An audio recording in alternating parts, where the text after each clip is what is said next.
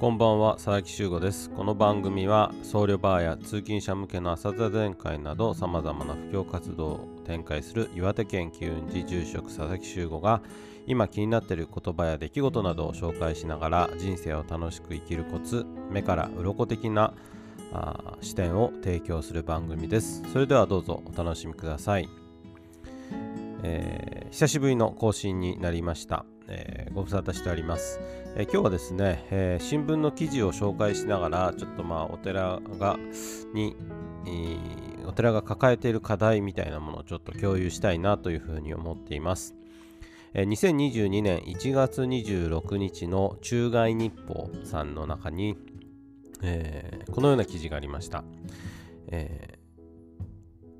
曹洞宗吉祥寺で防災教室ということで岩手県の大槌町にある吉祥寺さんというお寺さんで、まあ、災害時の避難方法などを確認する、まあ、防災教室が開かれましたよというニュースです。えちょっと一文記事の一部を紹介したいと思います。東日本大震災後急速に失われつつある失われつつあるコミュニティの再生に取り組む岩手県大槌町の曹洞宗吉祥寺高橋英語住職吉祥寺で、え7日防災教室が開かれた、え小学1年生から6年生の約30人が参加し津波の恐ろしさや災害時の避難方法などを確認した、えー、同町同町の教育委員会が主催する、まあ、地域で育てる冬休みの一環ということです。で、座禅体験と防災教室を開催しましたということです。えー、まあ今、えー、お寺というもの、皆さん、えー、行くことってありますでしょうか、えー、お葬式であったり自分の、えー、檀家になっている神道になっているお寺にだったら、まあ、お葬式であったり一周期三回忌みたいな時に、お寺に行くことはあるかもしれないですけれどもなかなかそれ以外でねお寺に行くことってないと思うんですよね。ただやっぱりこのその葬式もだんだん、えー、外の会館で行うようになったり一周期三回忌みたいなものも本当に家族だけで行うという人が増えてきているような現状ではですねなかなかこのお寺というものの利用方法まあハードとしてのお寺の役割というものを考えないといけないというのが現状です。これはまず第一にですね、維持することというのがやはり大変です。えー、まあ、ああいう建物ですので、まあ、お寺さんそれぞれありますけれども、えー、コストがかかります。えー、修繕費であったり、暖房費そこに住職さんがいればいいですけれどももしいないような無住のお寺ということになればもしそのお寺を使うということになれば留守番の人みたいな形で人手も必要になります現状はやはりこのお寺を維持するコスト、えー、人手不足みたいなものが現実問題としては多くのお寺が抱えているということです。ですので今回のように、まあ、公民館のような使い方というとちょっと語弊があるかもしれませんが、えー、勉強会をしたり会議で、えー、お寺を利用するというようなことは非常に有意義ですしやはりお寺に人が、まあ、法要とかではないですけれども集まるというのは一つこのお寺のハードとしての役割として、えー、大切なことだと思います。もちろん歴史や伝統のあるお寺をそういった勉強会に使うとかですね会議に使うというのを反対しているという、お檀家さんもいるかもしれませんがやはりこの人が出入りするということ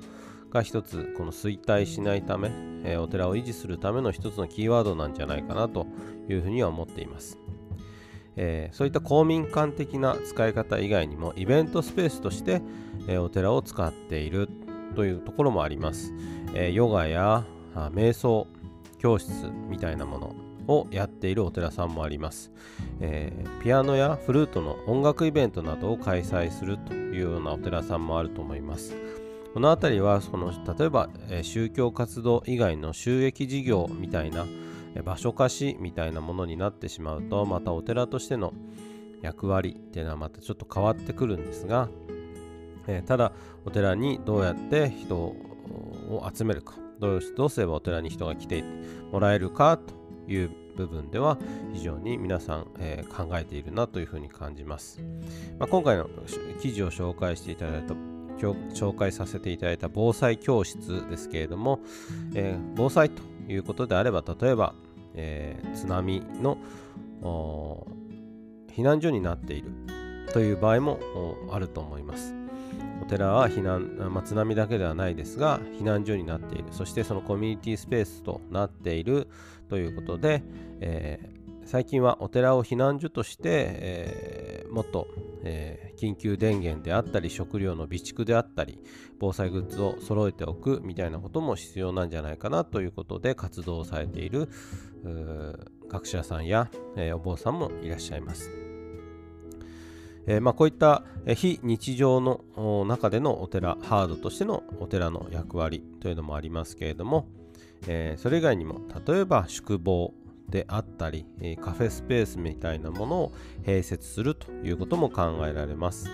えー、まあ、あのまずハードとしてのお寺、え建物も大きいですしトイレもあれば、え大抵、まあ、駐車場みたいなものもあります。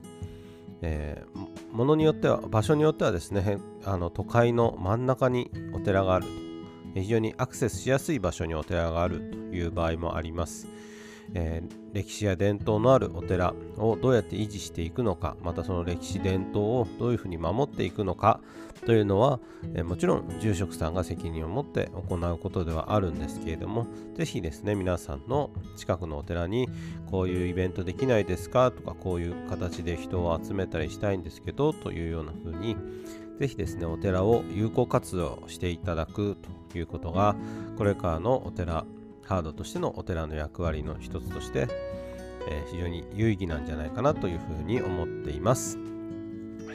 えー、今日もお聴きいただきましてありがとうございました。ぜひ番組のフォローをお願いします。メッセージは Twitter 集合の部屋でツイート、もしくは、えー、インスタ、ツイッターなどダイレクトメッセージをしていただくとありがたいです。今日はお聴きいただきましてありがとうございました。またお会いしましょう。さようなら。